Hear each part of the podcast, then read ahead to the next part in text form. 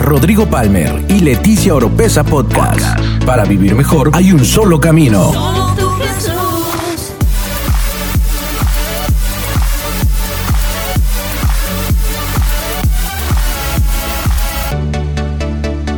Escucha todas las semanas la clave para tener una mejor vida. Una mejor vida.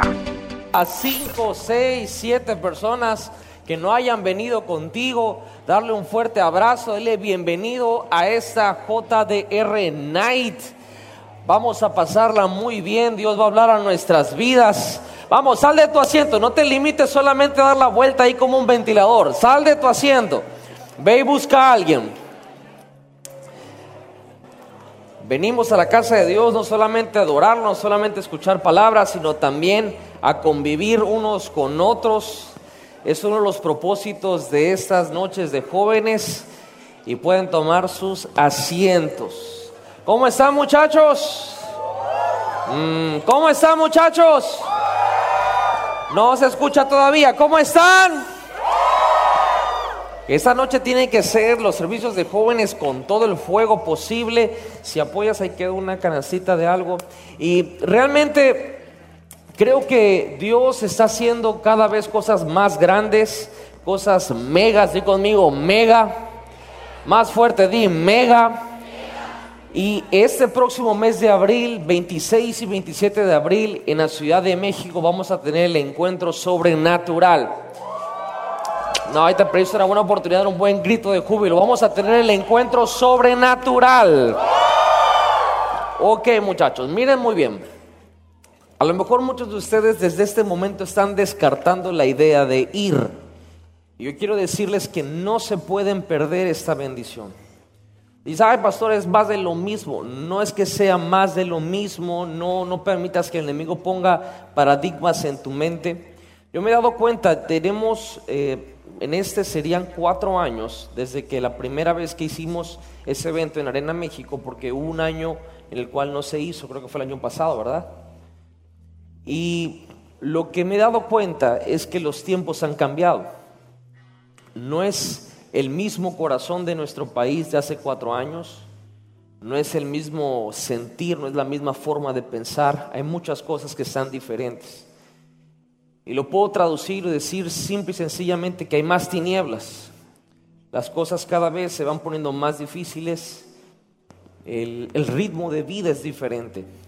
Y es precisamente por esa razón que tenemos esa responsabilidad como iglesia de sembrar una, una buena semilla en nuestro país.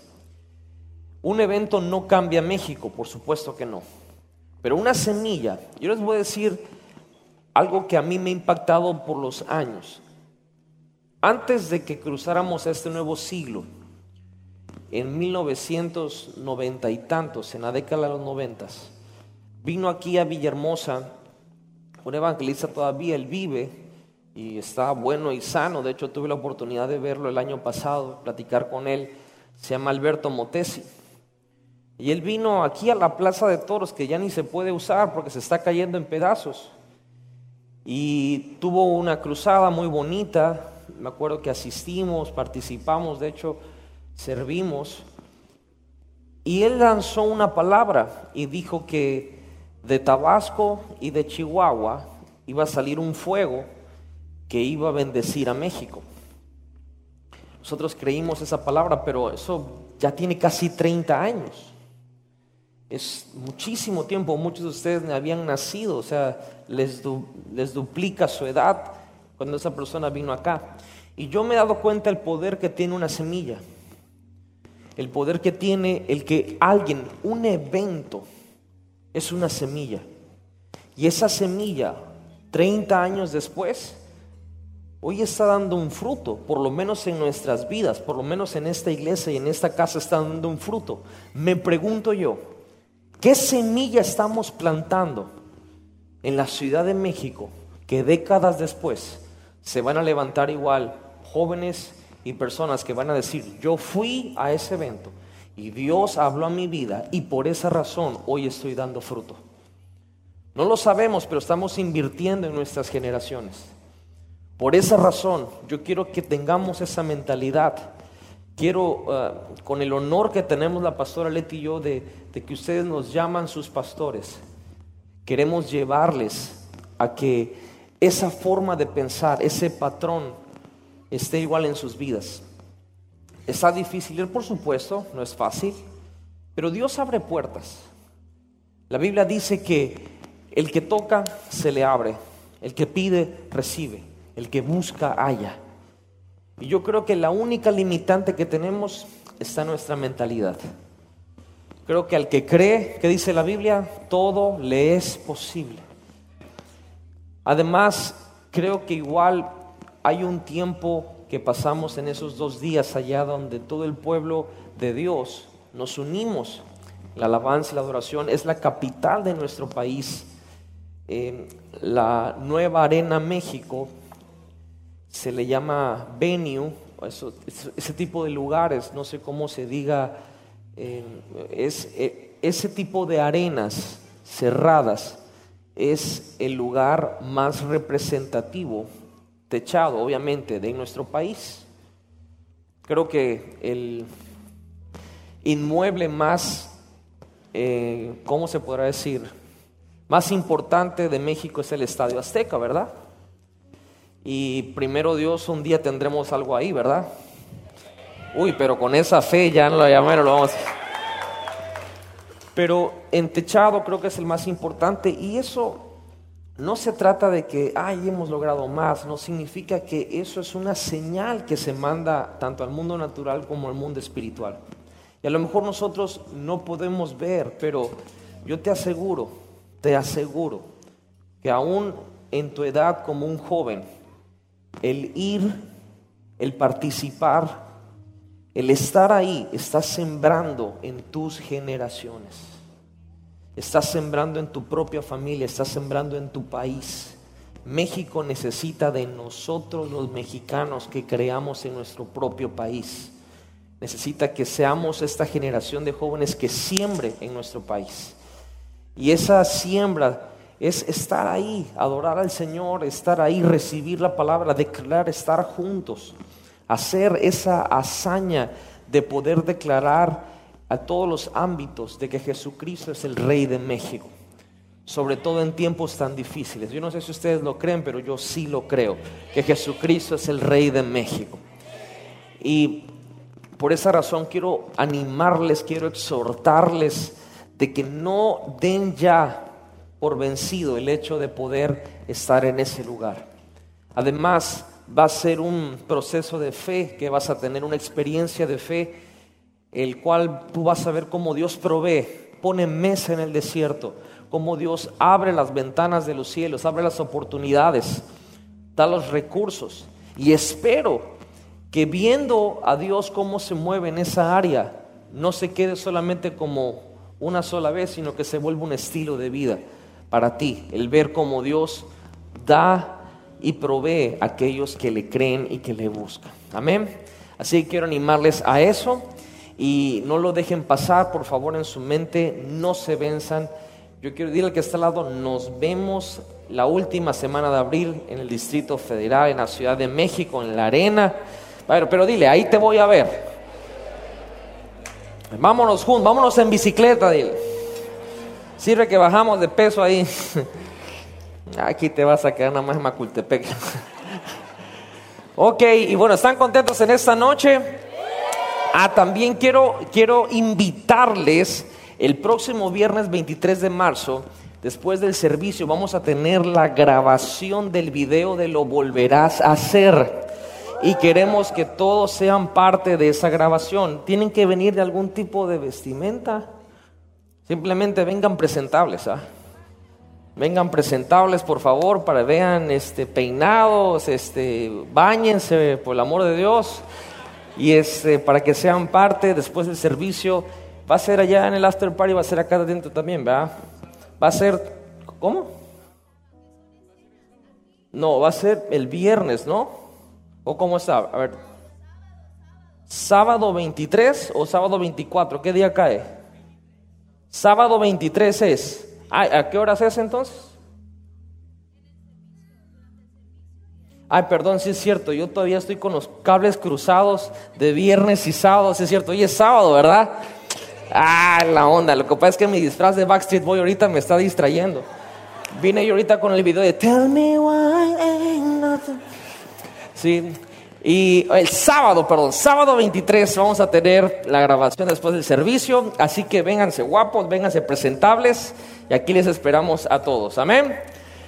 Así que, ¿por qué no volteas a la cámara y saluda a toda la gente que nos ve? No se imaginan cuánta gente nos sintoniza y les está viendo ahí todos despeinados y que por fe que el Señor les embellezca para ver si agarran ya macho o hembra y salen por ahí. Dios les bendiga. Todavía no. Bueno, pues lo que diga la pastora, yo me someto, soy hombre sabio. Ok, hoy, hoy quiero empezar una enseñanza muy, creo que voy a tomar dos o tres viernes quizás para esto. Si se han dado cuenta, ah, la mala estaba yo probando, ¿ah? Este, dos o tres sábados, no sé, porque hay algo que en esta semana para mí ha sido una semana súper... Mm, ando perdido en los días, como se pueden dar cuenta, porque eh, me he tenido que trasnochar, desvelar, trabajar en algunas cosas. Este, y eso me trajo a memoria eh, mucho de los inicios de lo que Dios empezó a hacer en mi vida. Y eso hablo desde que yo tenía prácticamente la edad de mi hijo, de mi hija, 8, 9, 10 años, 11, 12. Y recuerdo los principios que me inculcó el Señor y también mis padres, obviamente, ¿verdad? Pero creo que Dios se encargó personalmente de poner en mi corazón esta esencia, este, esta forma de ser y que aunque pasaron los tiempos, aunque yo me desvié de los caminos del Señor, nunca, realmente nunca se quitó de mí porque fue bien implantado. Y voy a hablarles acerca del servicio, dile que está al lado, servicio. Es más, dile con mucho así amor y cariño a la persona que tienes al lado, ¿en qué te puedo servir? Pero pregúntaselo con ganas de que realmente lo vas a hacer. Dile, ¿en qué te puedo servir? Y hoy quiero hablarte, y esta enseñanza le puse como título, El que sirve, sirve. Dile el que está al lado, el que sirve, sirve. Vamos a ir al libro de Mateo capítulo 7, verso 12. Voy a tratar de poner un fundamento para poder llevarte al concepto que el Señor puso en mi corazón. Y Mateo capítulo 7, verso 12 dice la palabra, así que en todo, traten, traten ustedes a los demás tal y como quieren que ellos los traten a ustedes.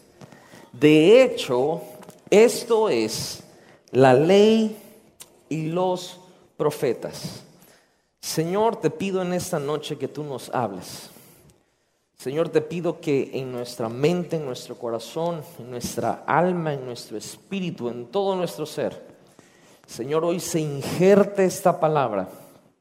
Te pido que a pesar de la corriente que hay en el mundo, Señor, de esta mentalidad tan egocéntrica, tan egoísta, tan independiente, Señor, hoy tu palabra traiga un, algo nuevo, algo fresco a nuestro corazón.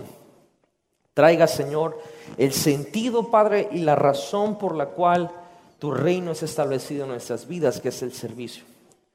Señor, bendigo a esos jóvenes y declaro que hoy será un día de valores, de cimientos, Señor, de una roca sólida sobre sus vidas para los tiempos que vienen, Señor, y para su forma de accionar de aquí en adelante. Los bendigo y gracias por lo que vas a hacer a través de tu palabra. En el nombre de Jesús. Amén, amén. Y todos los JDR dicen fuerte. Vamos a darle una fuerte bulla al Señor en esta noche. Ok, vamos a entrar a la palabra. Hay un versículo en Mateo capítulo 22, verso 37, no lo busquen, pero ahí Jesús dice, amarás al Señor tu Dios con todo tu corazón, con toda tu alma, con todas tus fuerzas, con toda tu mente y a tu prójimo como a ti mismo. Y concluye diciendo exactamente las mismas palabras. En esto se resumen la ley y los profetas. Sinceramente, para mí ese versículo es el centro del universo, porque realmente me está diciendo ahí la sinopsis o el resumen de la escritura. Toda la ley, todos los profetas, todo lo que la Biblia narra, las hazañas, los salmos, los proverbios, los eclesiastés, cantares, todos los profetas mayores, profetas menores, todo eso se resume en lo siguiente, ama a Dios con todo tu corazón, alma, mente, espíritu, fuerza, todo, y ama a la gente, a tu prójimo, como a ti mismo. Ahora, el otro día que estaba yo repasando este verso, en, mi devocional personal, eh, los evangelios le doy vueltas y vueltas y vueltas y vueltas, me llamó mucho la atención que termina, yo me había dado cuenta que termina diciendo lo mismo. Dice, así que en todo traten ustedes a los demás tal y como quieren que ellos los traten a ustedes. De hecho, esto es la ley y los profetas. Prácticamente es como añadirle un poco más a amar a Dios, amar al prójimo y podríamos poner este verso que dice, y trátalo como quieres que a ti te traten. Te hago una pregunta en esta noche. ¿Cómo te gusta que te traten a ti? No me respondan todos porque me quedo sordo. ¿Cómo te gusta que te traten a ti? ¿Te gusta que te maltraten? ¿Te gusta que te griten? ¿Te gusta que te hagan caras? Ahí va una buena. ¿Te gusta que cuando tú hablas se ponga en una posición que no quieren que te escuchen? La verdad, ese no estuvo diferente porque dije, ah, pues hablando de mí, va, sí estoy hablando de ti. Entonces, a como tú quieres que te traten, dice la Biblia, así trata tú a los demás. Y esto se resume la Biblia. En esto se resume la ley, en esto se resumen los profetas, en esto se resume todo eso. Ahora, ¿por qué te estoy hablando de esto? Porque quiero poner en ti, primera, primeramente, un sentido de una contracultura, un sentido de lo que está ahorita presente en el mundo, en la sociedad, en redes sociales, en todo nuestro alrededor, y que va realmente, o sea, contrapone a lo que la Biblia nos enseña que tenemos que hacer. Por ejemplo, la Biblia dice lo siguiente, si alguien te da una cachetada, ¿qué dice la Biblia que tenemos que hacer? ¿Cómo? Pon la otra mejilla. Sinceramente, ¿quién la pone? Bueno, ustedes no, yo sí. Veo de blanco, miren. No, o sea, está difícil. O sea, poner la otra mejilla. Imagínate que te dan una buena, pero así hasta cerca del oído, así. Así que te queda y luego la Biblia dice, ok, ¿te, gustó? ¿Quieres una fresca? Pon la otra. Y tienes que poner la otra. Y la Biblia dice, así es el reino de Dios. Y uno dice, pues no me gusta este reino, porque en este reino siempre acabo cachetón, hinchado y perdiendo. El mundo dice lo siguiente, no te metas conmigo y yo no me meto contigo. O sea, tú allá, yo acá, no nos molestemos, y todo va a estar muy bien. La realidad es que eso sí es imposible, porque aunque tú no quieras dañar a otras personas, es inevitable, aún con tu silencio, vas a hacerle daño a alguien. Te lo aseguro. Aún en tu forma más estática de ser, vas a agredir y vas a hacerle mal a alguien porque si hablas, porque hablas. Y si te quedas callado, porque te quedas callado. Realmente contento a la gente es muy difícil que los tengas. Yo no sé si alguien ha experimentado eso que estoy mencionando. La Biblia se refiere a lo siguiente. El mundo te va a atacar de la manera que ellos saben atacar. Pero Jesús nos quiere enseñar que no nos vamos a defender como ellos se defienden. Lo voy a repetir una vez más. El mundo te va a atacar como ellos saben atacar, pero la Biblia trata de que no te vas a defender como ellos se defienden. Lo vamos a hacer diferente. Y eso es la contracultura. Por ejemplo, Jesús dijo algo muy parecido a lo de la. A lo de la mejilla. Dijo, si alguien te pide que lleves la carga una milla, ¿qué dice la Biblia? Jesús qué dijo? Llévala una milla extra. Ahora, tenemos que entender el trasfondo cultural de eso. En aquel entonces, los hebreos, el pueblo de Israel, eran esclavos.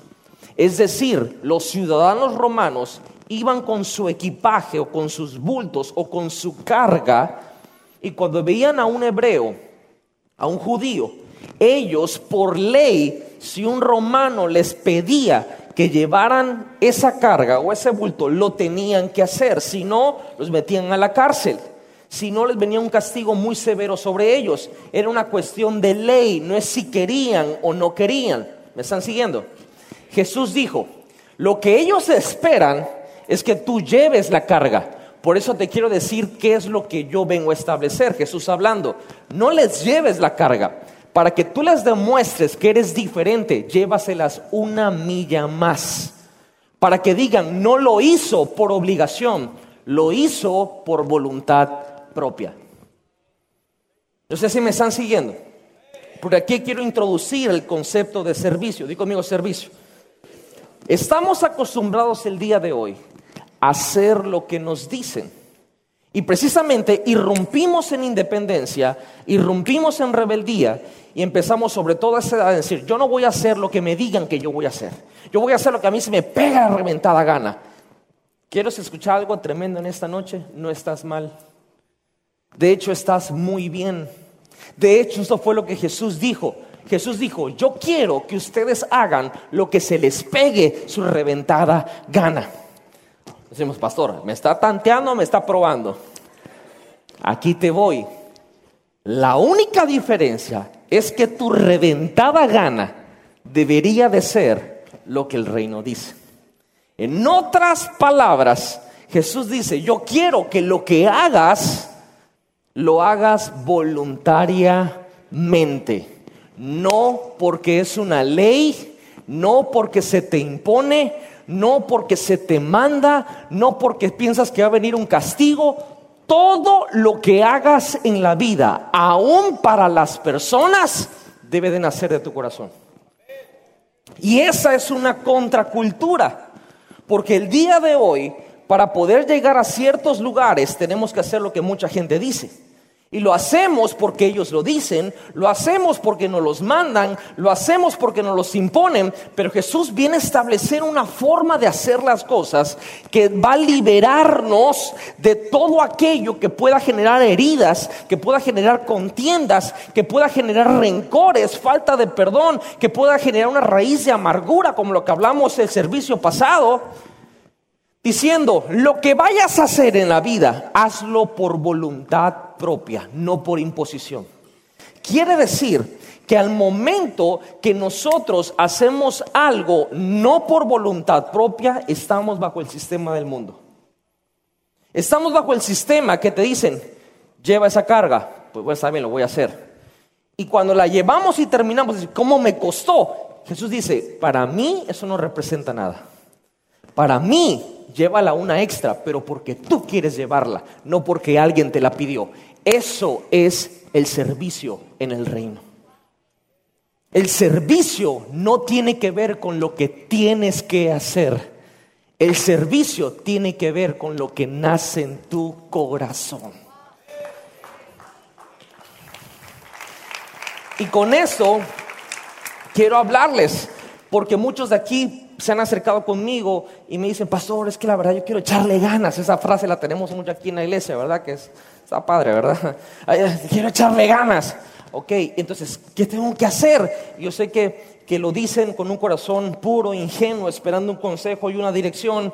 Y, muchas veces, inclusive nosotros como líderes, a veces tu mentor o una persona te dice, busca a Dios. Y esa busca a Dios es muy general y muy amplio. Busco a Dios. ¿Dónde lo busco? ¿Cómo lo busco? ¿O cómo empiezo a buscar a Dios?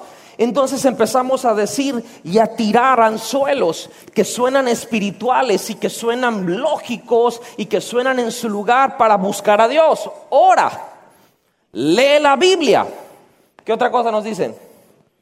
Ayuna y intercede la madrugada, cosas que son buenas, que son correctas, que hay que hacerlas sí, pero no hay que hacerlas porque nos las dicen, hay que hacerlas porque nos nacen. Pero aquí quiero introducirte un concepto muy, pero muy poderoso. Marcos, capítulo 10, verso 45. Yo espero que esa palabra hoy en tu vida cambie tu forma de hacer las cosas. Dice Marcos 10, 45, porque ni aún, ni aún, o sea, ni siquiera Él, el Hijo del Hombre, vino para que le sirvan, sino para servir y para dar su vida en rescate por muchos. Y esa es la contracultura que quiero establecer a partir del día de hoy. El servicio a Dios no es algo que nos dicen que tenemos que hacer. ¿Cómo busco a Dios? Te voy a decir la palabra clave para buscarlo y no solamente buscarlo, para encontrarlo. Se llama servicio.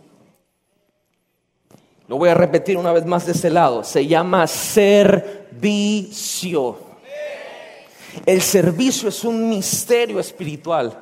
El servicio es un poder espiritual. El servicio trae cosas que hoy sí con el tiempo y con ayuda de Dios quiero compartirte porque sé que van a cambiar tu vida. Y yo espero en el nombre de Jesús y lo declaro por fe que hoy tú vas a empezar a tener una forma de pensar diferente. Hoy tú vas a ponerte en una contracultura de lo que el mundo te está pidiendo, exigiendo y diciendo que tienes que hacer para lograr ciertas cosas. Ya no vas a hacer lo que te digan, vas a hacer lo que te nace del corazón conforme a lo que Dios dice, espera y nos manda hacer. No sé si me estoy explicando. Suena un poco enredado, yo lo sé, créeme, cuando lo estaba pasando acá en notas, yo decía, Dios mío, si para mí suena enredado, dame la gracia para poder explicarlo y enseñarlo correctamente. Ahora, de alguna manera, ayúdenme con esto, ayúdenme a responder esto. ¿Ustedes creen que servir es bueno? A ver, quiero que, que de alguna manera alguien, si sería tan amable, me diga por qué creen que servir es bueno porque ayuda a otros. Alguien por acá, por, servir es bueno, ¿por qué? Afirma, ¿qué más? ¿Cómo? Abre puertas, abre puertas, sí también. ¿Qué dijeron por acá? ¿Perdón? Trata con el carácter. Ok, correcto, todo eso es atinado, es bueno, el servir es bueno por todo lo que acaban de decir, sí. Ahora, el servir no solamente es un arte, el servir es un misterio. Quiero que veamos esta declaración que hizo Jesús. Jesús dijo, yo, el Hijo del Hombre, el Hijo de Dios, Jesús, Dios mismo, vine para servir. Servir. A veces en el ámbito de la iglesia, cuando hablamos de servicio, Número uno lo identificamos con una reunión, ¿va? Pero, pero cuando hablamos de servicio, inmediatamente nuestra mente se va a algo que se pone debajo de alguien, por así decirlo. No sé si me estoy explicando correctamente. Pero el otro día, eh, le digo, para poder llegar a esta enseñanza, hay muchas cosas que me timbraron en la mente. Ahora que nos cambiamos de casa, este, contratamos el, cable con el internet y toda esa onda de una compañía. Y cuando llegó, me llegó a la correspondencia a la casa, me desglosaron los servicios que tenemos. Miren la palabra que estoy utilizando, los servicios que tenemos. Ahora, dice cablevisión o cable, tanto, internet, tanto, teléfono, tanto, y, así bien bonita la carta y esos son nuestros servicios. Ahora, pregunto, ¿son gratis? ¿Y por qué se llaman servicios? Porque nosotros ligamos servicio con que es gratis. Esa palabra inmediatamente, cuando es servicio, nosotros decimos, ah, es gratis. No, espérate un momento. El mundo me dice que el servicio cuesta. Te estoy proporcionando un servicio por ende o por consecuencia, yo necesito una retribución por ese servicio. ¿Me están siguiendo o estoy hablando en chino? Jesús dijo, lo que vayan a hacer ustedes para alguien, para Dios, para ustedes mismos, tiene que salir del corazón. Y esto es un misterio. Dijo, yo mismo vine a hacer eso. El servicio en el mundo espiritual, pero también en el mundo natural, desata muchas cosas que no lo va a hacer la oración, no lo va a hacer la palabra, no lo va a hacer el buen testimonio. Tú puedes tener una persona con un testimonio intachable. Si no sirves, muchas cosas no se van a desatar en tu vida. El problema es que el ser humano tiene una habilidad que se le voltea y se vuelve en contra, que nos adaptamos muy rápido. Nos enganchamos muy rápido. El día de ayer estábamos grabando unas guitarras por ahí y estaba el flaco grabando, ¿no? Entonces yo le ponía el tiempo y cambiamos de tiempo. Y las primeras vueltas ahí se salía de tiempo. Yo le decía, ya te enganchaste, ¿verdad? Ya, ya. Y a la otra vuelta, dos o tres veces, ya su cuerpo, ya su mente, bueno, y aparte mucha oración y mucha liberación, ¿verdad? Ya la mano estaba dando al tiempo, porque tenemos esa habilidad, la habilidad de que inmediatamente, dos, tres veces, ¡puc! ya nos acomodamos a una área. El problema es que en el servicio, desgraciadamente, hacemos lo mismo. Cuando vamos a servirle a Dios de alguna manera, la primera vez vienes con una sonrisa, vienes con una devoción, vienes con un amor, vienes con una, con una pureza. La segunda vez vienes más o menos con lo mismo. La tercera vez ya vienes porque tienes que venir. Ya lo haces porque lo tienes que hacer. De hecho, hay mucha gente sentada aquí que están sentados porque saben que tienen que estar sentados, porque por ellos no estuvieran aquí. Y es ese es el misterio que hay o que desata pérdidas en el reino o que desata ganancias en el reino.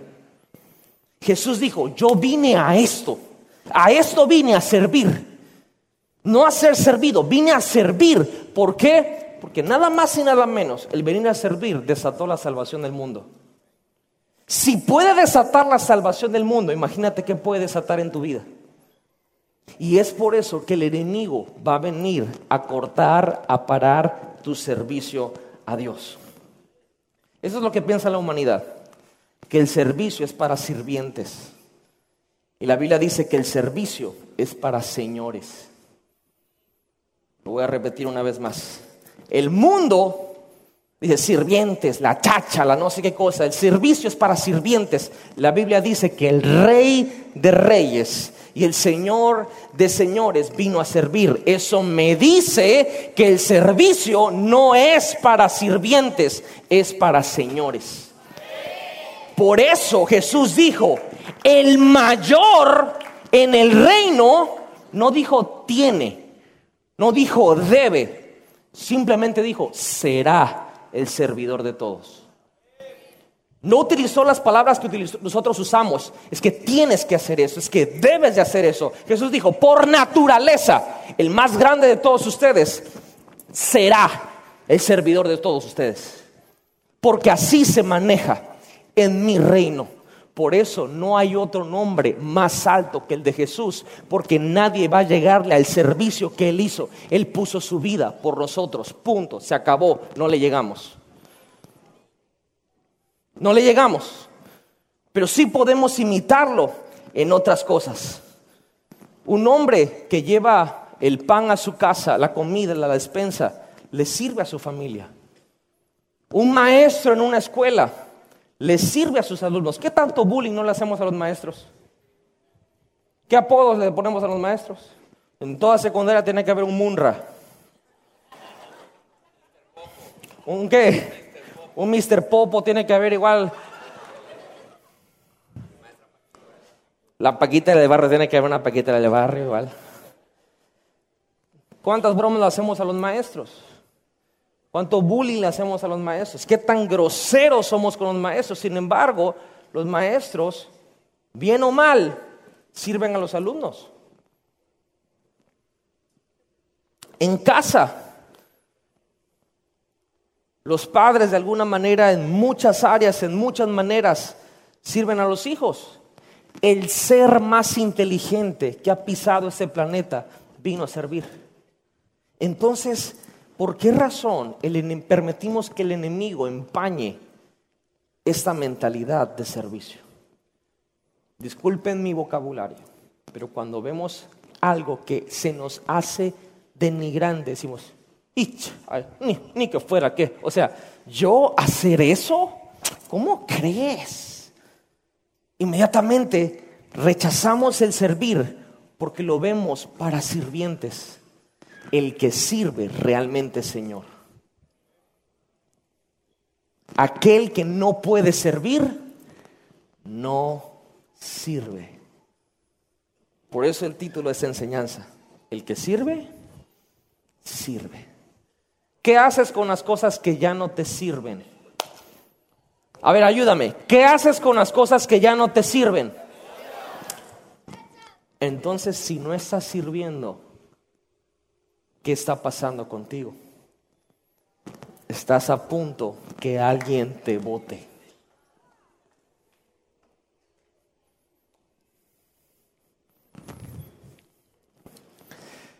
Hace 15 días recibimos una palabra, ¿verdad?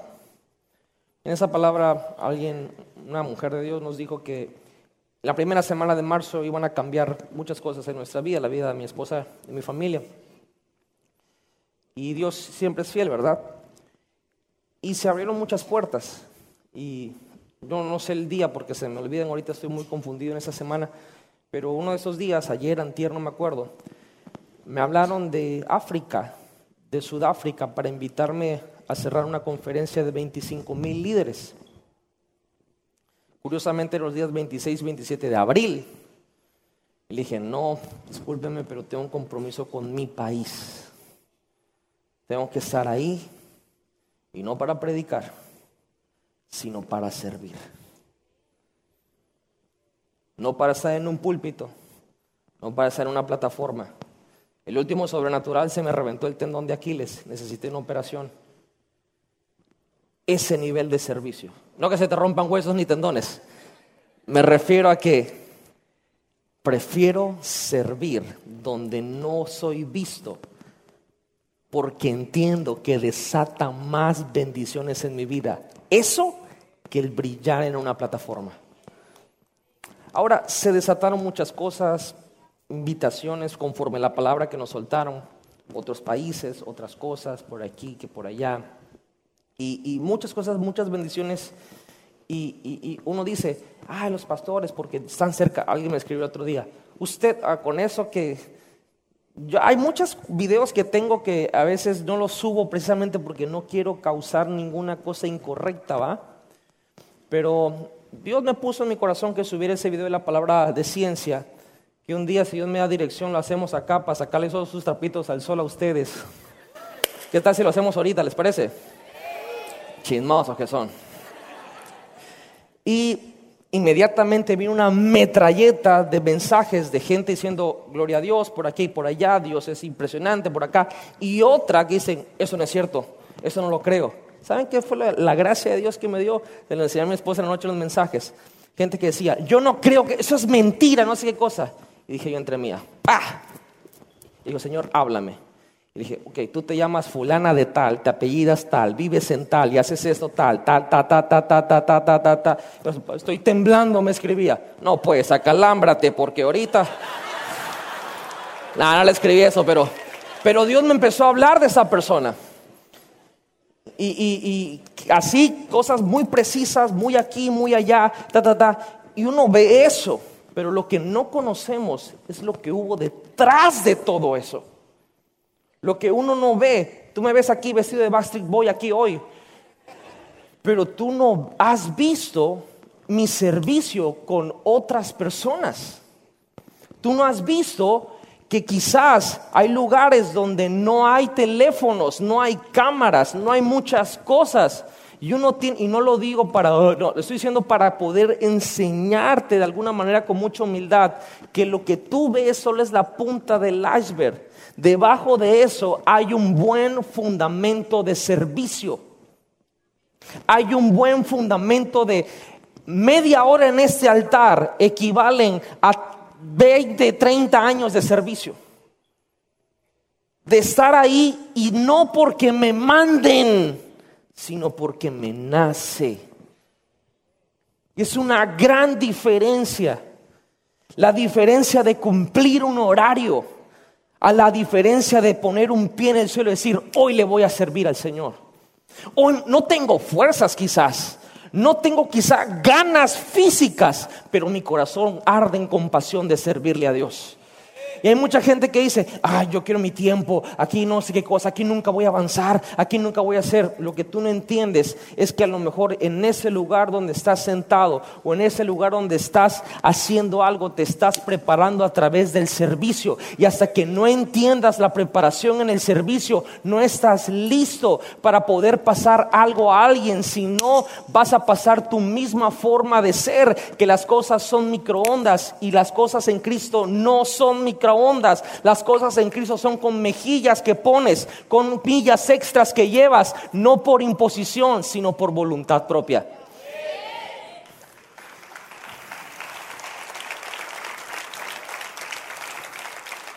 Es más, ¿saben cuál es el misterio de la mejilla? Que pones la otra mejilla. Imagínate que viene alguien. Es más, volteate con el que está al lado. No, no, no, ese no. Está muy por eso ese. A ver, ¿cómo le hacemos?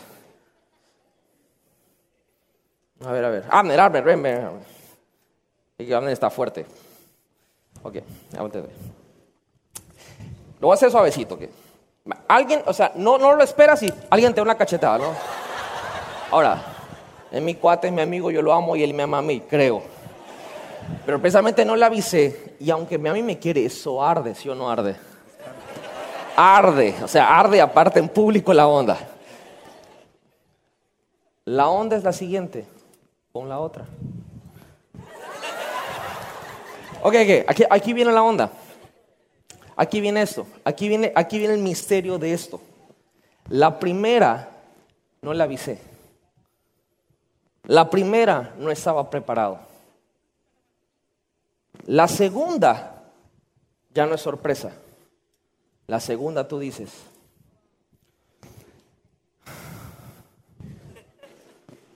Entonces, Pon la otra. Miren la otra. Ok, ahí va. ¿Qué aprendimos acá? Que suenan bonitas las cachetadas.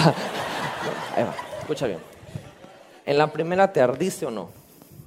Ahora, ¿me ayudan con un micro? De... Sé que yo no se los pedí, discúlpenme. Ah, pero ustedes están pilas, ¿ve? Ahora, explícame neta. La segunda, ¿qué pasó por tu mente? ¿Qué pensaste? Explícame. No, pues la segunda ya preparé un poco mi, cara, ¿no? Y medio cerré los ojos, pues ya sabía que venía el, golpe, ¿no? Ok, obviamente eso es un ejemplo, este, nos llevamos muy bien, nos conocemos y la onda, no hay una mala leche, por así decirlo, ni nada, pero en la primera que venga un desconocido y te agarra así, si con un conocido que uno estima arde y da coraje, con alguien que no estimas mucho y que no conoces y que te suelte una Da mucho coraje. Ahora, la Biblia dice, con conocidos y conocidos, pon la otra, pones la otra, te viene, se te prepara así la onda. Pero ¿qué es lo que pasa en el corazón? Dices, viene el golpe, entonces todo mi ser, mi cuerpo, mi mente se prepara para eso. Jesús sabía que la primera lastima, la segunda sana. Por eso él decía, la primera te va a dejar atracado con el coraje. Deja que te den otra. Tú deja. Para que cuando te dejen dijes, no me pegaste, yo me dejé. Por eso, escucha, a Jesús no lo mataron. Jesús dio su vida. Es una gran diferencia. Gracias, cuate. Perdón. El servicio no te lo piden, el servicio tú lo das. Ay, pastor, pero es que estoy desvelado haciendo esa cosa. Disfrútalo, brother. Nadie te lo está pidiendo. Tú lo estás dando. No sé, esto, esto, esto es poder. Lo que te estoy enseñando puede cambiar tu amargura, tu tristeza, tu atrancamiento que tienes y todo eso.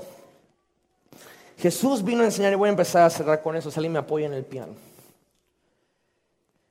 El servicio genera servicio.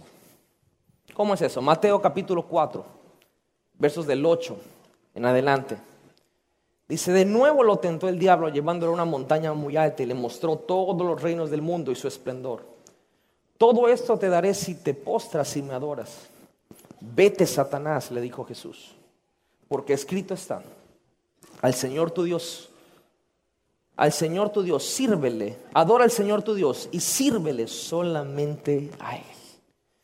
Es curioso cómo Dios conecta su persona con nuestros prójimos. ¿Qué significa eso? Que Dios dice, tú quieres servirme a mí, es equivalente a que le sirvas a los que tienes al lado. Es lo mismo. No, Señor, yo quiero servirte a ti. Y el Señor dice, para que me sirvas a mí, sírvale al que tienes al lado que te cae mal. Y entonces me estás sirviendo a mí. Este concepto es difícil entenderlo humanamente.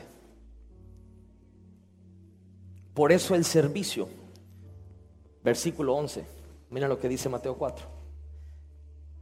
Ya que Jesús le contestó esto, entonces, ayúdame a leerlo si lo logras ver en las pantallas.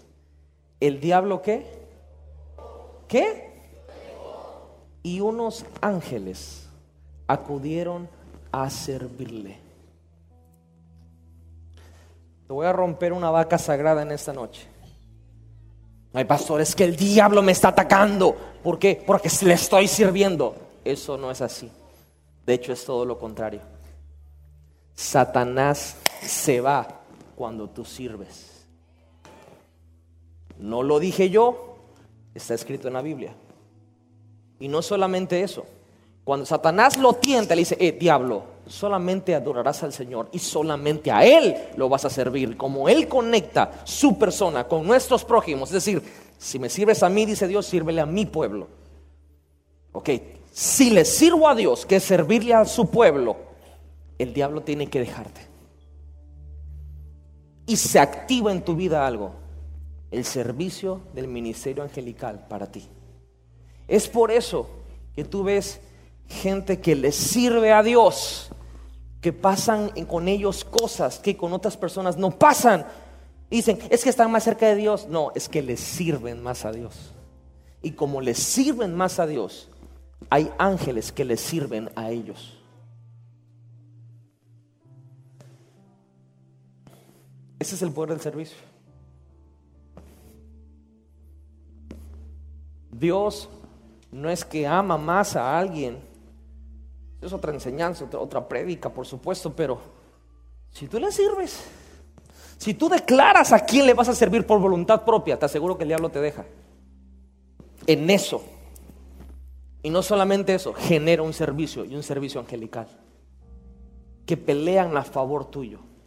Que te ministran. Cuando Jesús estaba dudando Mira, mira lo poderoso que es el, ministerio angelical. Cuando Jesús estaba dudando si ir o no ir a la cruz, porque no lo mataron, él estaba decidiendo, ¿me entrego o no me entrego? Bajó un ángel y lo fortaleció. ¿Tú sabes el poder que genera el servicio? Que en las decisiones cumbres de tu vida, te aseguro que bajan ángeles que no puedes ver, que a lo mejor no sientes las alas ni las plumas ni nada de ese tipo de cosas, pero te aseguro que te fortalecen en las decisiones más difíciles de tu vida pero si no estás sirviendo, ¿qué ángel te va a fortalecer? ¿Qué ángel te va a servir? Ay, pastor, eso está jalado. Así me dijeron en el Instagram, que está jalado la palabra de ciencia. Pero Dios es real. El Dios que yo le sirvo puede hablar de personas, cosas ocultas. El Dios que yo le sirvo tiene un ejército de ángeles para servirnos. Esto es real, gente. Lo sobrenatural es real y se activa con el servicio. Lo estamos viendo en la misma vida de Jesús. Jesús vino no a que lo sirvieran, vino a, servir. Sin embargo, hay una ley que si tú sirves, se desata y se genera servicio para tu vida. ¿Por qué tratan también al pastor? A lo mejor no se te puede ocurrir que esa gente que me trata bien, porque quizá yo también les sirvo a ellos. Puede ser que servicio genera servicio.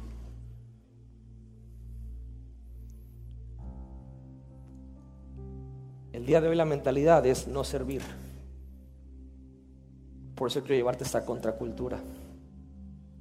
Mateo 6:24 dice, nadie puede servir a dos señores, pues menospreciar a uno y amar al otro, o querrá mucho a uno y despreciar a otro. No se puede servir a la vez a Dios y a las riquezas. Nadie, dice la Biblia, nadie puede servir a dos señores. Digo conmigo, nadie. Muchos lo intentan. Intentan servir 50% a Dios y 50% de donde se genera tu vida. Pero mira, mira, mira lo, lo, lo, ¿cómo decir qué palabra para no escucharme? No, no me regañe mi esposa. Mira lo mala onda que somos. Mira lo mala onda que somos. Tú puedes, valga la redundancia, faltar a un servicio y no te sientes mal, duermes tranquilo. Tú puedes faltar al servicio que tú le das a Dios en cualquier área que tengas. Y dices, ya chingay, me dormí. Sorry. Y no te sientes mal. Ah, pero te corran de tu trabajo. Y ahí sí, ¿qué voy a hacer? ¿Qué voy a hacer ahora? ¿Qué voy a hacer? Ahora sí te movieron el tapete. No te cuesta trabajo dejar de servirle a Dios. Pero cuando lo demás se te es quitado, entonces no tienes otro lugar que recurrir que Dios. Qué mala onda somos.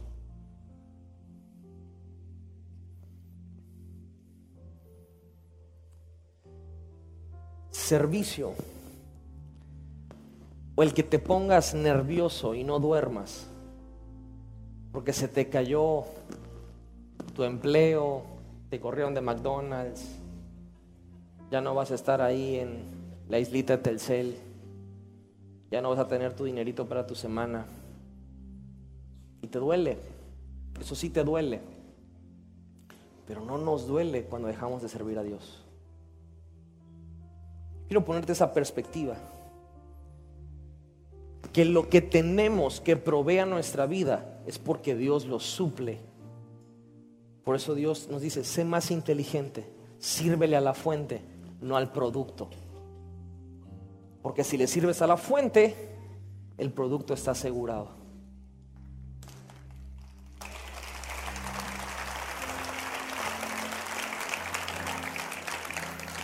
Pastor, lo que pasa es que yo soy malo. Yo soy malo. Y la verdad que le cuento lo que hago. No, no me interesa saber qué tan maldito eres.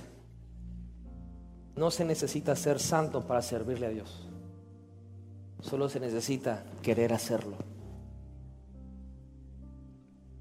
Hay mucha gente que ha hecho cada cosa aquí en el ministerio. Ya muchos de ustedes saben, ¿no? Nosotros ¿saben qué? Ustedes, vayan, no son malos, ¿cómo van a hacer eso, pecadores? Si yo los quito del lugar que están sirviendo, ¿cómo se van a componer? Si yo los bajo del ministerio, ¿dónde está su restauración? ¿Apruebo el pecado? No lo apruebo. ¿Le doy palmaditas en la cabecita del pecado? No lo hago. Pero yo he entendido un principio en mi vida. Quítame el servicio, mejor mátame. De verdad, mejor mátame. Se lo he dicho a mi esposa varias veces. Mi amor, yo prefiero morir físicamente.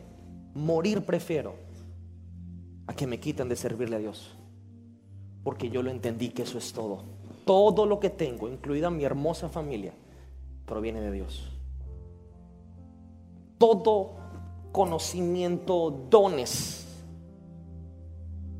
avances, logros, aprendizajes, fallas, todo proviene de Dios.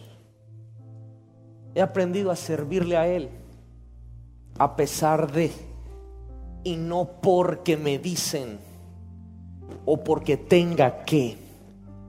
Le sirvo porque me nace del corazón. Y eso les digo, es lo que me ha mantenido en Cristo. Eso es lo que me ha mantenido en sus caminos. Me atrevo a decir, eso es lo que nos ha mantenido a mi esposa y a mí creyendo en Dios, literalmente creyendo en Dios. servirlo. A veces venir con 20 mil problemas, con la cabeza que me zumba de tantas situaciones tan difíciles que hay, de cosas que me entero, de traiciones inminentes de cosas que hicieron, cosas que dijeron, cosas que pasaron, cosas que no hicieron, cosas que por aquí, cosas que por allá, pleitos por acá. Ah, y dice, no manches, ¿de qué se trata eso? Y es donde recuerdo al Espíritu Santo que me dice, no, de eso no se trata, se trata de servirme a mí. Sí, Señor, sí es cierto, sí es cierto, sí es cierto. Y en esa nube de confusión humana, y en esa nube de quizá depresión y esa nube, de porque todo eso te puede meter, que gracias a Dios no soy propenso a eso. Bendito sea el Señor, porque si no, créeme, me hubiera tirado de un tercer piso. Gracias a Dios tengo, no soy dado a ese tipo de cosas, pero soy dado a la ira. Soy dado a, desesperarme muy rápido. Y al ver todo ese tipo de cosas, y al que me dicen, oye, esta persona ya anunció que va a hacer esto y que va a hacer el otro y tener un plan por acá abajo y por aquí por allá y aquella hizo esto y ahora ya y ya y ya o sea te vuelves loco y en esos momentos donde escucho 20 voces 30 personas 40 mensajes 20 fotos el Espíritu Santo me dice no se trata de eso se trata de mí y que sí Señor se trata de ti y por eso cierro con esto tan poderoso. Josué 24, 15 y 16, con este verso voy a cerrar. Este verso es en la tierra prometida. En la tierra prometida. Josué dijo, pero si a ustedes les parece mal servir al Señor, Está bien claro, o sea, este, este, versículo no necesita interpretación. O sea, si te parece mal, elijan ustedes mismos a quién van a servir. A los dioses que sirvieron sus antepasados al otro lado del río. O sea, tu pasado, a los dioses de los amorreos en cuya tierra ustedes ahora habitan, por parte. Mi familia y yo serviremos al Señor. El pueblo respondió, eso no pasará jamás nosotros no abandonaremos al Señor para servir a otros dioses. Mira la propuesta tan loca que hace Josué. Dice, ok, se están quejando que esto es mucho. Se están quejando que esto está muy pesado. Se quejan que pide Dios demasiado. O sea, les cuesta servir a Dios. Ok, elijan lo siguiente. Mira muy bien. ¿A quién le van a servir? Momento, pero, Yo pensé que podía elegir no servir. No, Señor. Aquí te una verdad. No existe tal cosa para el ser humano que no servir. Si no le sirves a Dios, seguramente le vas a servir otra cosa, pero a algo le vas a servir. Le puede servir a tu tristeza, le puede servir a tu depresión, le puede servir a tu bancarrota, le puede servir a tu enojo, a tu coraje, a tu falta de perdón, le puede servir a otro jefe, le puede servir a otro faraón, le puede servir a otro Dios, pero de que vas a servir, mi amigo, le vas a servir a alguien. Josué dije, dijo, escojan ustedes, si les parece mal servirle a este Dios, que solo los bendice, que solo les enseña, que solo les forma, que los ha traído a la tierra prometida, si les parece muy pesado, escojan a quién van a servir. Pero eso sí les dijo algo bien en claro.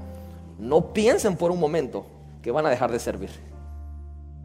Porque el servicio es parte inherente de esta entidad llamada ser humano. Muchos le sirven a la flojera. No saben qué les pasa, que les da sueño. Y cuando se levantan les da hambre. Y cuando comen no saben qué les pasa, que les vuelve a dar sueño. Y se levantan y les vuelve a dar hambre. Y le están sirviendo a una apatía, a una tristeza. Te pasó algo muy difícil en tu vida, ahora le estás sirviendo a la depresión. Te corrieron del trabajo, ahora le estás sirviendo al rencor, a la bancarrota, a la miseria, al despojo, pero a algo le estás sirviendo, mi amigo y mi estimado.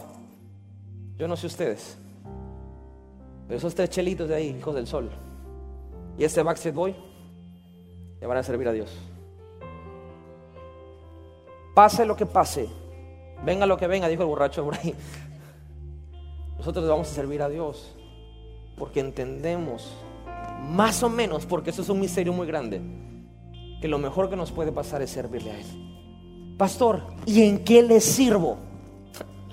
Tantas cosas que hay en servirle. Tantas cosas que hay en servirle a Dios. Para eso se hizo la iglesia, ¿sabías? El propósito del cuerpo de Cristo y la iglesia es formar una entidad aquí en la tierra que avance el reino de Dios. Tú puedes ir a otras iglesias, aquí en Villahermosa hay muchas iglesias que Dios ha fundado con hombres y mujeres de Dios que son amigos míos, los amo, los bendigo. Gente de Dios, la cual yo he aprendido bastante, hombres de fe. Hay muchas iglesias en Villahermosa. Voy a hablar por la nuestra. En esta iglesia creemos mucho, sobre todo en que Jesucristo es lo más importante, Jesús es nuestro mensaje. Creemos que Dios es un Dios sobrenatural, que tiene poder para sanar, para liberar, para restaurar, para hacer milagros, para que un perfecto desconocido Dios te abra y te diga exactamente lo que está pasando en su vida. Creemos que Dios se mueve así.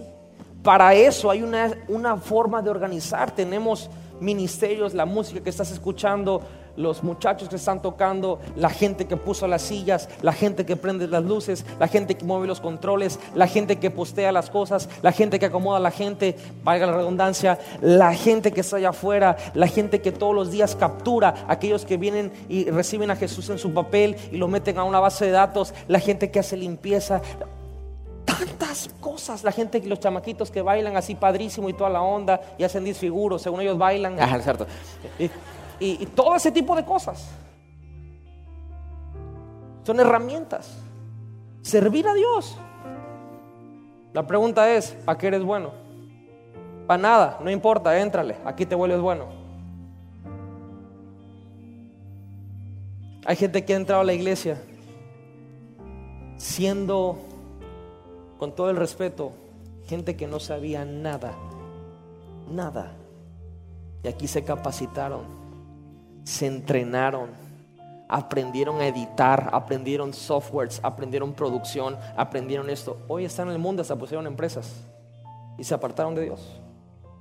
Y el entrenamiento lo recibieron aquí, gratis. Gloria a Dios. No lo hago por eso. No me siento con alguien enseñarle por otra razón, solamente el servirle a Dios. Jesús es la razón. Por Él llevo la milla extra. Por Él pongo la otra mejilla. Pero sobre todo, por Él le sirvo. No porque me obligue, no porque me digan, no porque tengo que, no para quedar bien. Me nace. Y el que está al lado, me nace. Y el día que tú piensas que se está volviendo pesado, léete Josué 25:15. Y dice, ¿les hace difícil servir a este Dios? Ok, entonces escojan a quién le van a servir. Pero a alguien le van a servir. ¿Saben qué? Yo prefiero servirle a Dios. Yo prefiero servirle a mi Dios Todopoderoso que dio la vida por mí. Prefiero servirle a Él que me ha ayudado, que me ha levantado y que está conmigo todos los días. Y eso es lo que en esta noche yo quiero llevarte. Esta juventud es más, antes, hoy bendito el Señor, hay una compañía de limpieza que aspira, lava, barre, lava los baños, afuera, las oficinas. Se dedican a eso. Antes, la limpieza la hacíamos nosotros, los músicos. Imagínense esa limpieza. Pero baño lavado como el mío, no queda, ¿eh? ¿Saben qué me pasó la primera vez? El bañito era de aquella congre como de aquí a acá. Así. Realmente donde te sentaba la rodilla te pegaba en la puerta. Y yo me tocó lavar el baño. Y dije, sobres. Y llegué, ya saben, ¿no? Trapeador, escoba, escurridor, la cosa esa para limpiar la onda esa. Y todo eso por ahí, la cubeta de agua. Y va a quedar al 100. Me meto y cierro la puerta ahí y empiezo a echar ácido muriático. Esta onda que quede limpiecito. así, le hacía yo para la pared también. Para que... Y dije, ah, la huele fuerte esta onda. Pues para que amarre cloro. No, en serio, estoy hablando la verdad, serio. Cloro en vez de cloro. Me empezó una picazón rara. Empecé a agarrar la escoba y, guachi, guachi, guachi, y, me empezó a salpicar toda esa onda. Un minuto y medio después, ¡ah! salí corriendo así. ¡Échame agua, échame agua! Tronco de servicio, acabó carísimo ese baño en urgencias. Me dio una horrible cosa en la piel y algo espantoso. Pero aprendí que el ácido muriático no se echa con la puerta abierta. Sí se echa, pero no así. Y cuando tan pronto me recuperé, regresé a lavar el baño. Regresé a trapear, a escurrir, a barrer, sacudir, limpiar cuerda por cuerda, tecla por tecla, tambor por tambor, el techo, telarañas, todo eso. Con los que pasan ahí con el triciclo de escuela. Esos que pasan que ven esas ondas. Ahí es. Y yo a veces estaba peleado con mis papás, porque en esa, en esa edad de adolescencia estaba yo muy rebelde con ellos y con Dios. Pero nunca yo ligaba que estar peleados con ellos era sinónimo de no hacer lo que yo quería hacer. Y lo seguía haciendo. Es más, cuando yo estaba ya bien apartado de la iglesia y salía los fines de semana a beber, a fumar y a otras cosas, Llegaba yo crudísimo el domingo a las cinco y media o seis de la mañana a poner las sillas. No quedaban derechitas, pero las ponía. Es más, mm, la pastora Leti, cuando éramos novios, un miércoles me dijo, mi amor, vamos al Cinépolis, que es dos por uno el miércoles. Y agarré la mesa de la universidad y la volteé. ¡Ah! Dije, ya te dije que el miércoles voy al servicio de la iglesia. ¿Sí o no? Y fue un show porque luego la cargué, la nalgué, la bajé por toda la universidad y la onda. Pero ella también me pegó luego, ya fue un show ahí. O sea, ahí donde la ven, es las rudas, las rudas, las rudas, las rudas, las rudas. Ni una cita con ella intervenía en venir a un servicio. En hacer las cosas que a mí me nacían hacer. Y yo llegaba a un servicio, créeme, así como muchos de ustedes.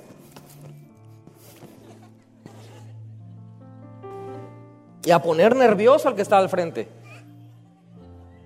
Por eso a mí no me pone nervioso nadie que ya sé lo que es estar ahí. yo decía, ahora que, que vine al Señor, dije, Dios mío de mi vida, de verdad que yo nunca, este,